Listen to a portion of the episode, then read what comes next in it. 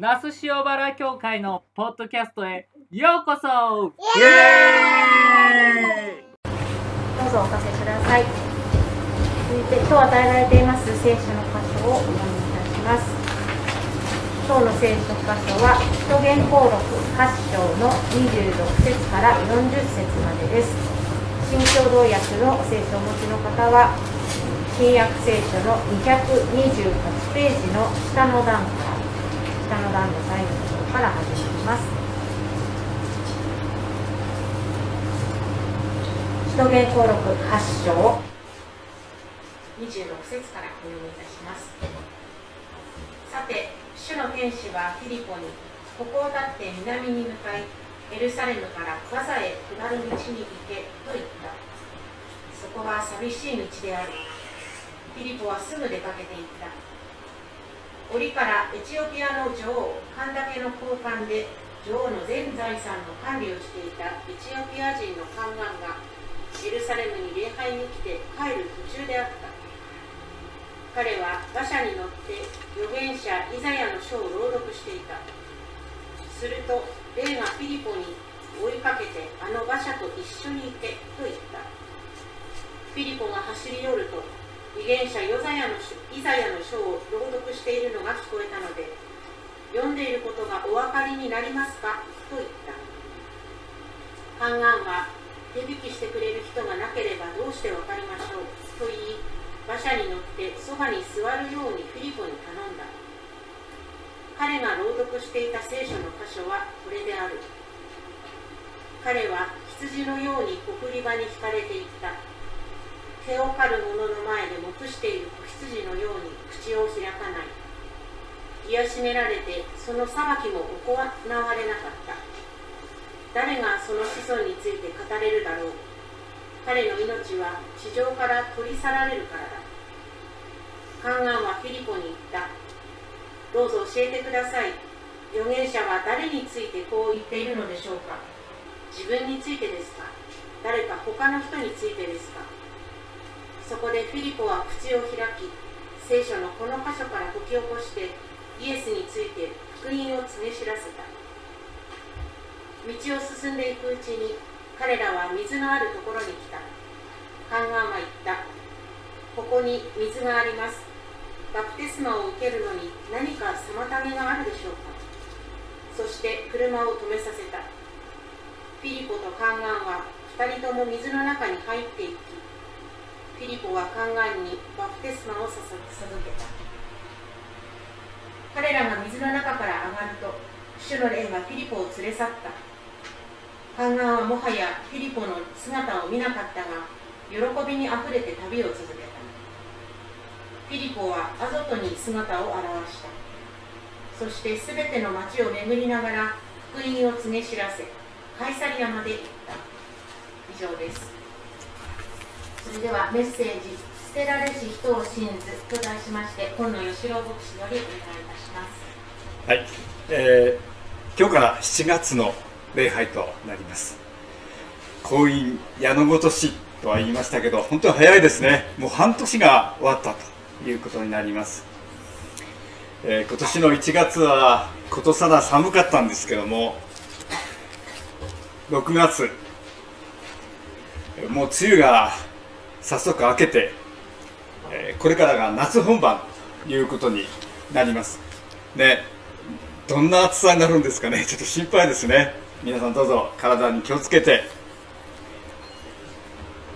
さて今日は、えー、使徒言行録の発祥からお話をしましょう、えっと、今日のところは、まあ、エチオピアの宦官の、まあ、いわゆる虚勢したいわゆる宮廷に仕える高官とフィリポの出会いそして改心洗礼。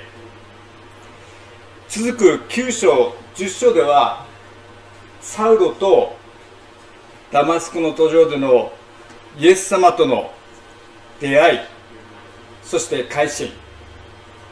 そしてその次にはローマ人のコリネイルースのペテロとの出会いと改心っていうふうに、まあ、出会いと改心っていう物語が続くシリーズなんですね。で今日はその最初のエチオピアの高官とフィリポの出会いの物語です。一人が一人に出会ってそこで福音によって変えられていく。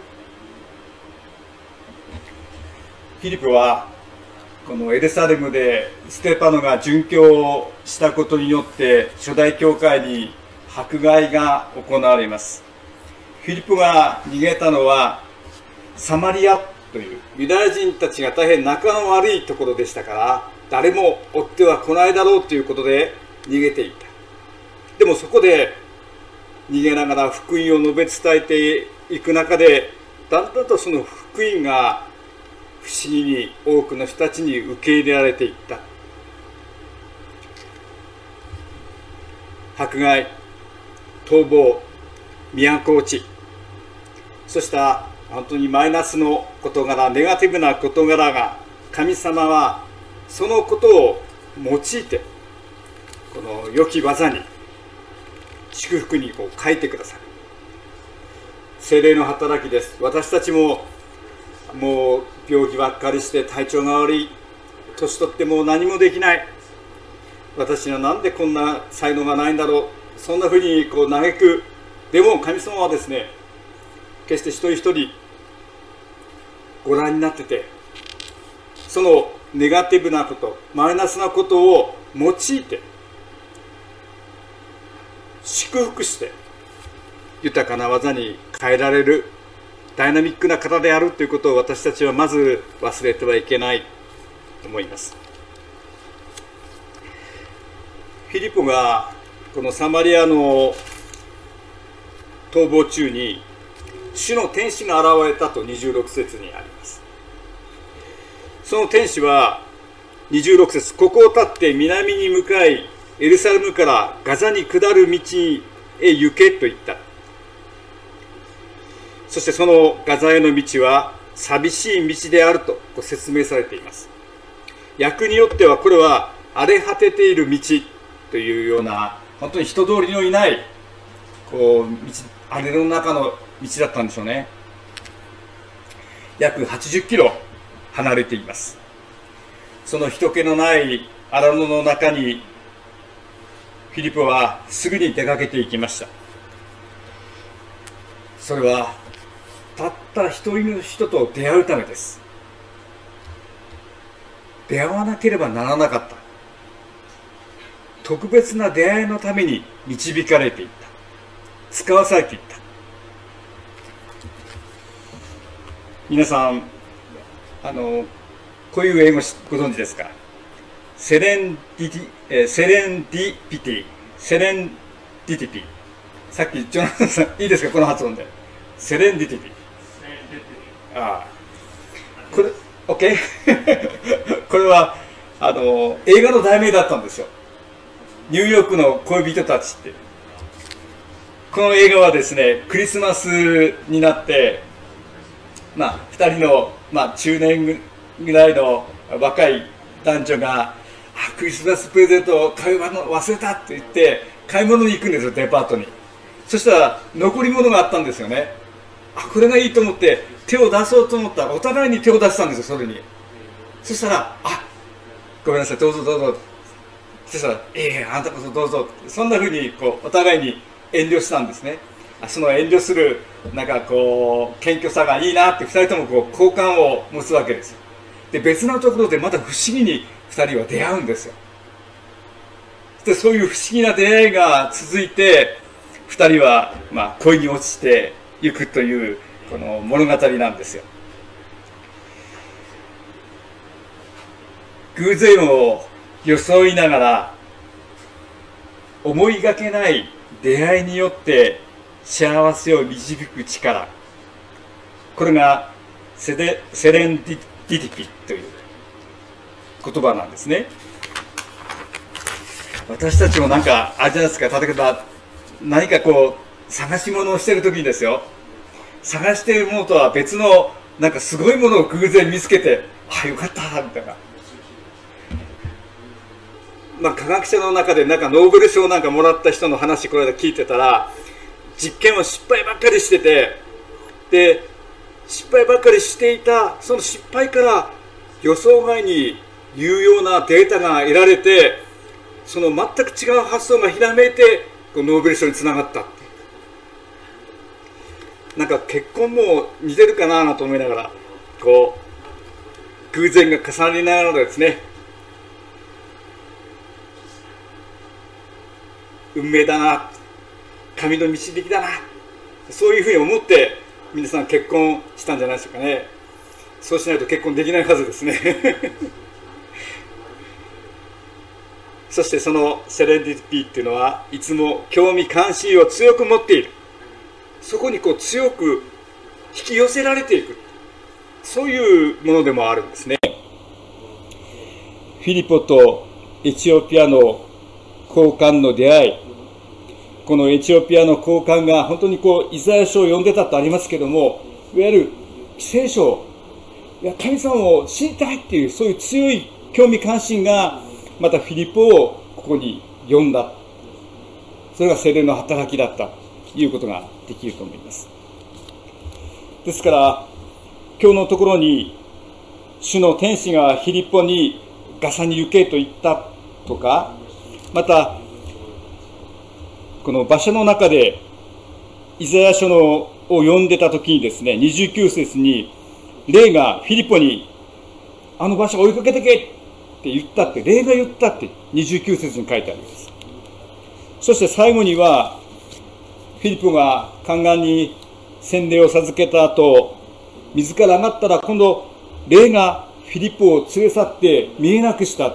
霊という言葉がこう多く使われているのもこのここに偶然を装いながら主の霊が神の導きが不思議な出会いを作ったんだということを言ってるんだと思うんですね。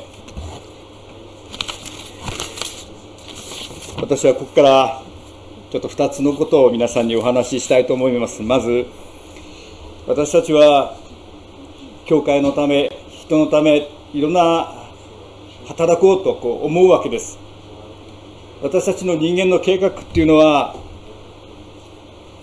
効率とかまた人物金、まあ、そういうものがきちっとある優先されてそして実行されていかなきゃいけない。そういうふうにこう私たちは自然に合理的に考える人間的な判断をします。今日フィリポがこのガサの寂しい道に行けというふうに天使に言われた。あんな寂しいところで何ができるんだ。あんな不毛なところで何ができるんだ。こんな小さな本当のボロの教会で何ができるんだ？思いますよ私たちは。でもね神様の導きの技いわ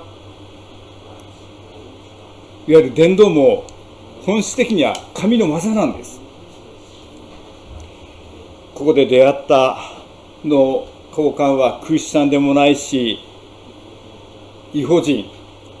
そして当時のユダヤ人からは宦官は罪人でしたし人間扱いされない。この宦官はエルサレムには行ったけど礼拝の神殿には入れないんですよ。そういう資格がないから。そういうなんかこう今まで別の人だ遠い人だそういうふうに思っていた人が実は最も自分にとって近い人になったり親しい人になったりしていく。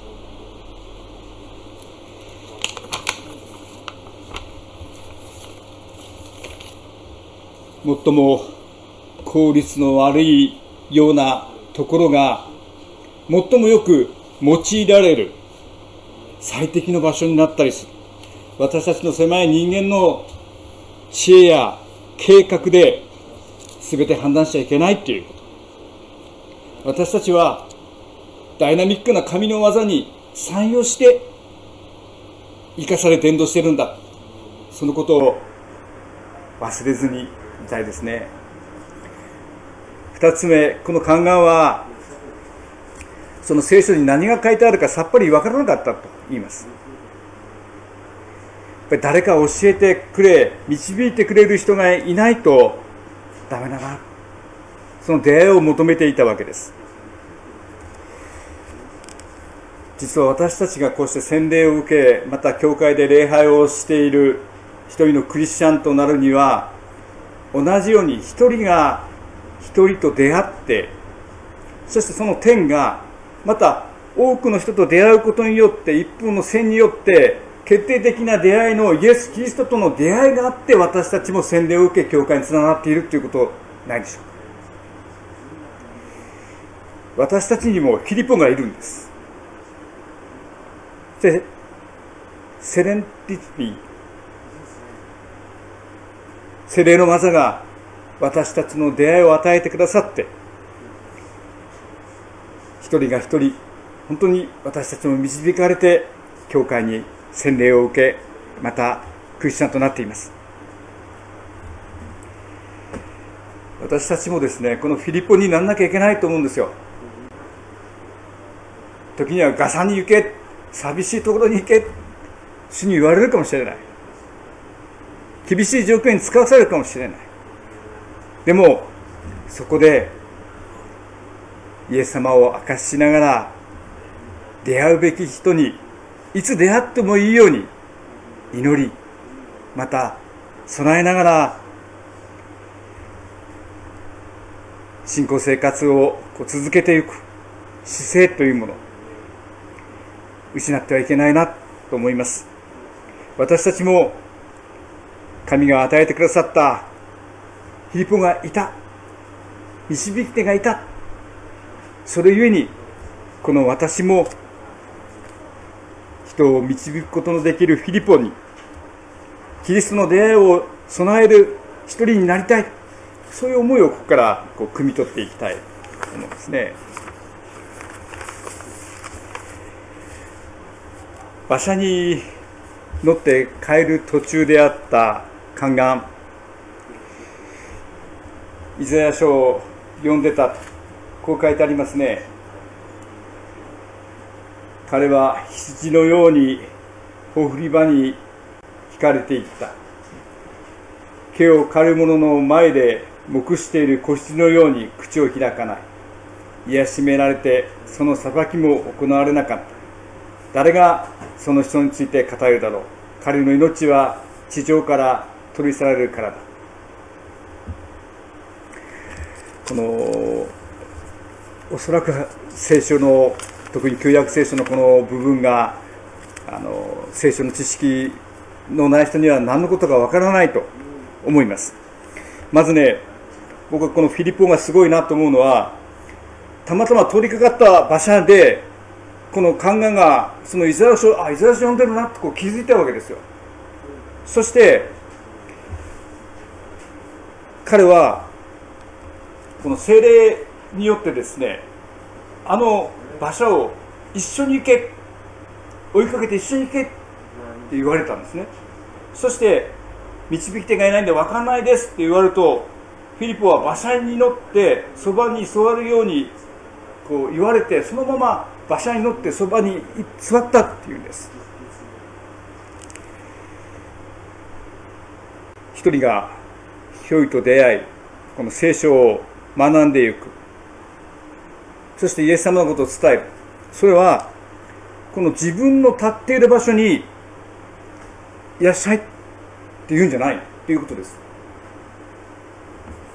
自分が相手のところに相手と同じような高さにっていうか低さですね。苦しみや悩みを抱えているならばそこに自分が歩み寄っていく。そういう中で、この福音というのは伝えられていくんだということです。パウロはこう言いました。自分は伝道するときにユダヤ人にはユダヤ人のようになった。ユダヤ人に御言葉を述べ伝えるためである。ギリシャ人にはギリシャ人のようになった。ギリシャ人に御言葉を述べ伝えるために、弱い人には弱い人のようになった。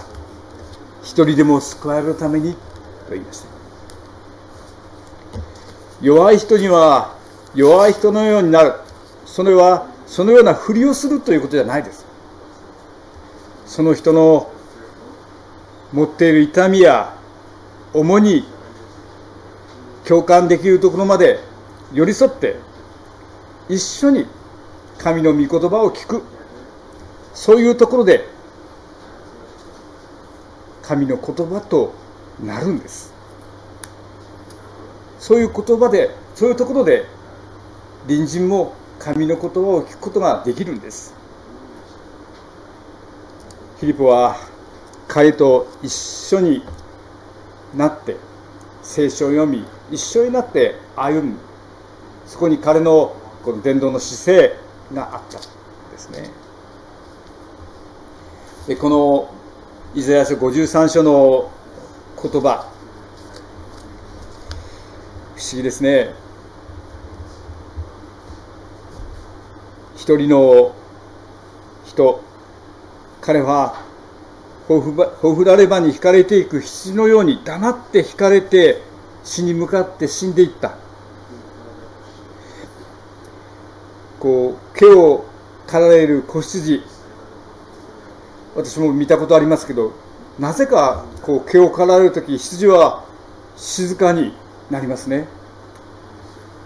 その毛を刈られる時の子羊のように従順に黙って抵抗せずに死んでいった。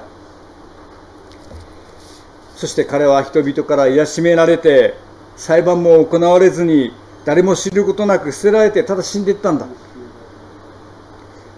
実に不条理なこと。悲惨な話です。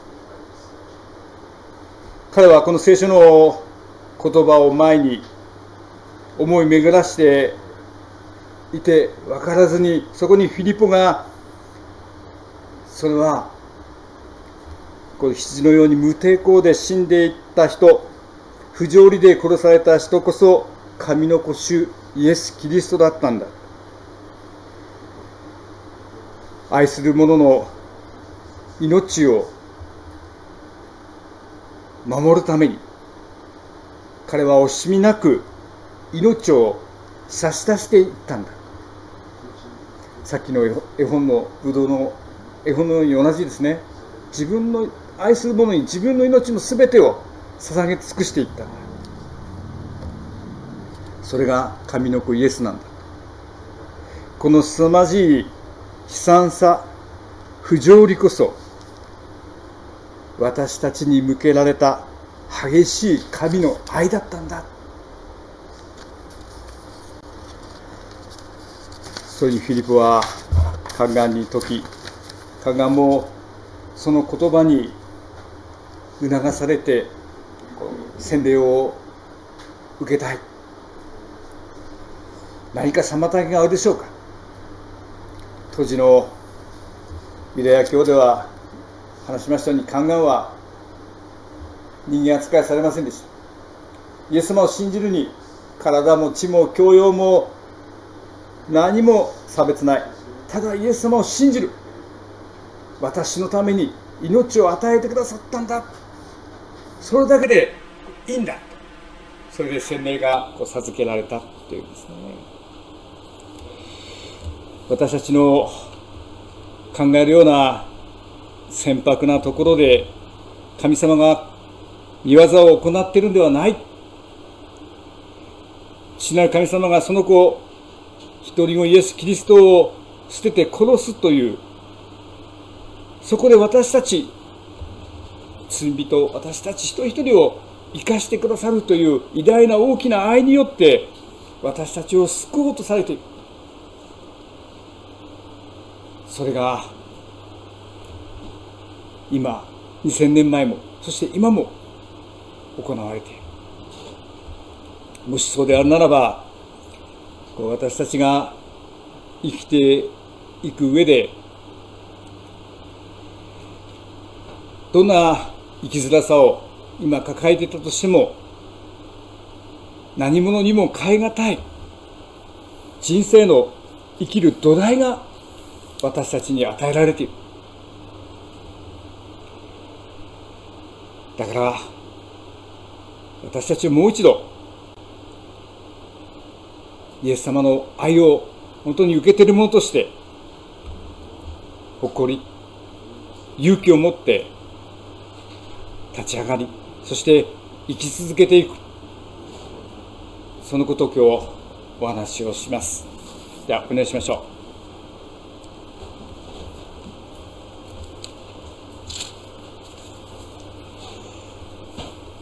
天の神様あなたはこの取りに足らない貧しい私たちをご自分のものとするために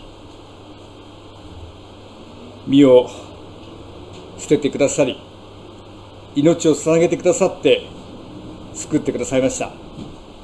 その深い愛によって今こうして私たちが生きここにあることを覚えます。この世界は生きるこの世は本当に必要なのは強いリーダーシップとか卓越した知恵とかお金とか健康ではなくて誰かが苦しむ者のために愛する者のために黙って淡々とその苦しみを共に担っていくそのことがこの世を根底から動かし支えていることに気づかせてください。すべての歩みの背後に激しい深い神の愛があることを覚えて歩んでいくことができますようにイエス様の皆によってお祈りいたします。アーメン